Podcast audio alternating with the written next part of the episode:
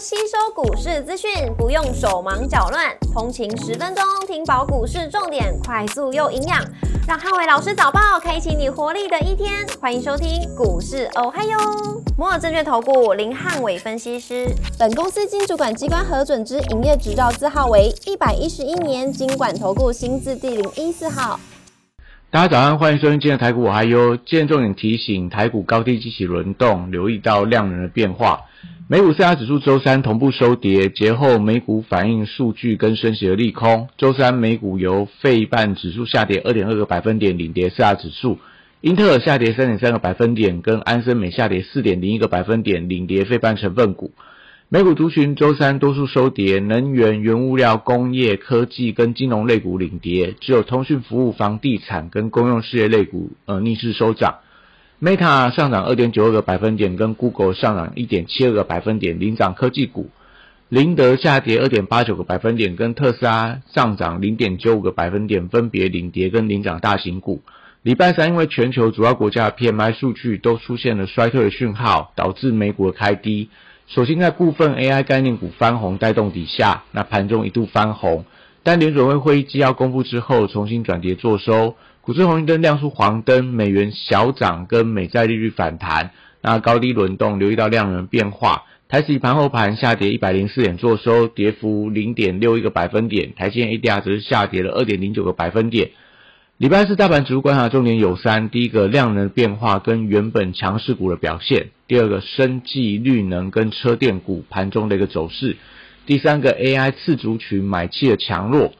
礼拜四台股反映外资筹码利空，因为目前多单已经快要翻为空单。那大型的电子全指股在今天会压盘，所以呃在这样的状况底下，盘中还是有回撤到万七大关的压力。那关键还是在整个量能在下跌的时候能不能有效的缩量。如果大盘今天在指数开跌，但量能还是维持在三千以上的话，那就容易出现所谓着强经弱或是盘中剧烈震荡的走势，代表今天在下跌过程里面，整个当冲隔日冲的一个呃筹码还是相当的凌乱。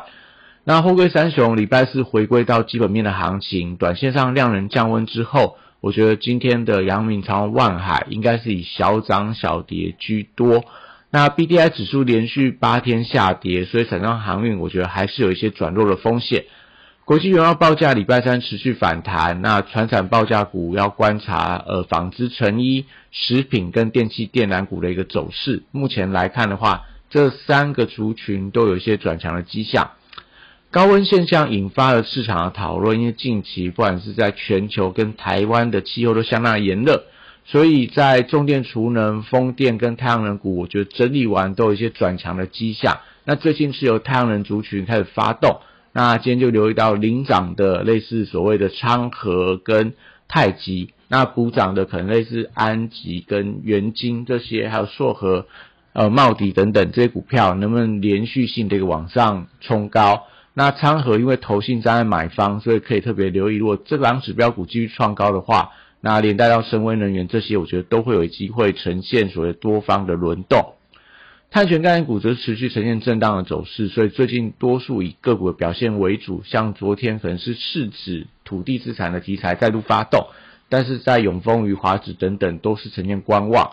那生技族群短线上受惠到电子股的拉回。所以，生技股的避险属性搭配上中展览的题材，可以留意到新药族群最近有一些重新转强的力道。从呃，股王宝瑞、那美食，甚至说药华药昨天公布出来的六月份营收，今天如果能够持续走高的话，我觉得整个新药股都有一些往上推升的机会存在。汽车零组件族群最近短线上题材的利多是不断的，不管是在一些电源啊，特斯拉股价的创高。那礼拜四我觉得可以观察一下，像电源供应类似康舒，那甚至说在所谓的呃 UPS 相关的一个股票，还有二级体，因为德维并购了一个新的所谓的一个晶圆制造厂，那会不会带动整个二级体的股票转强？以及车用镜头最近的呃嘉陵，然后亚光，甚至说在所谓的先进光等等，都有一些转强的一个力道。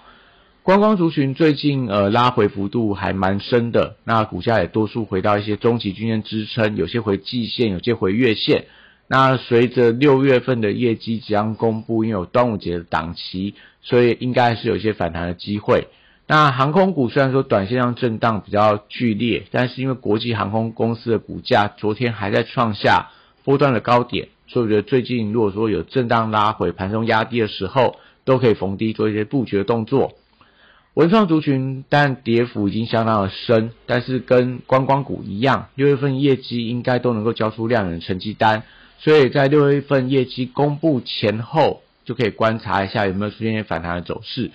军工股受惠到呃台海七月份军演的频繁，加上说中美的关系有越来越紧张的一个局势，所以最近我觉得会有一些买盘卡位的迹象，所以大家可以留意到类似千富精密啊、金刚、八冠、宝一这些的，呃，我觉得都有一些所谓轮动在往上转强，甚至雷虎、一奇这些无人机的概念股也可以一并留意。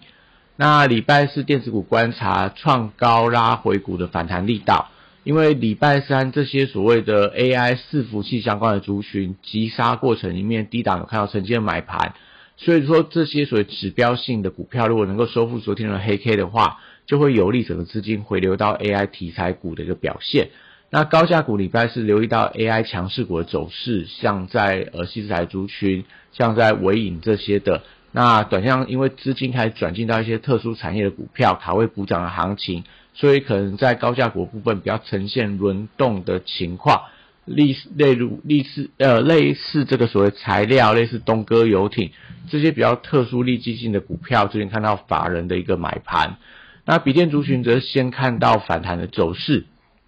虽然说短线上从伟创、人保，然后英业达、广达等等，短量筹码是比较凌乱的。但还是可以看到有一些低阶的买盘力撑整个股价维持高档的震荡，所以目前来看，我觉得 NB 族群也是维持一个多方格局不变。那散热板卡、机壳、机体跟网通族群，留意到，因为板卡跟散热的股票最近法人筹码开始松动，所以可能还是在今天盘中要观察一下有没有一些回稳的迹象。那网通族群则短线上涨多了，那股性不佳，我觉得大家可以等待它的一个回跌的买点。基体族群则是以微钢为多方的指标，因为呃这个最近投信是持续在锁码微钢，所以微钢如果说能够重新回到创高格局的话，但我觉得对整机体呃机体模组这个区块，我觉得都可以留意。那台积电礼拜四则震荡回跌，失守到月线的关卡，所以半导体设备材料跟先进封装族群周三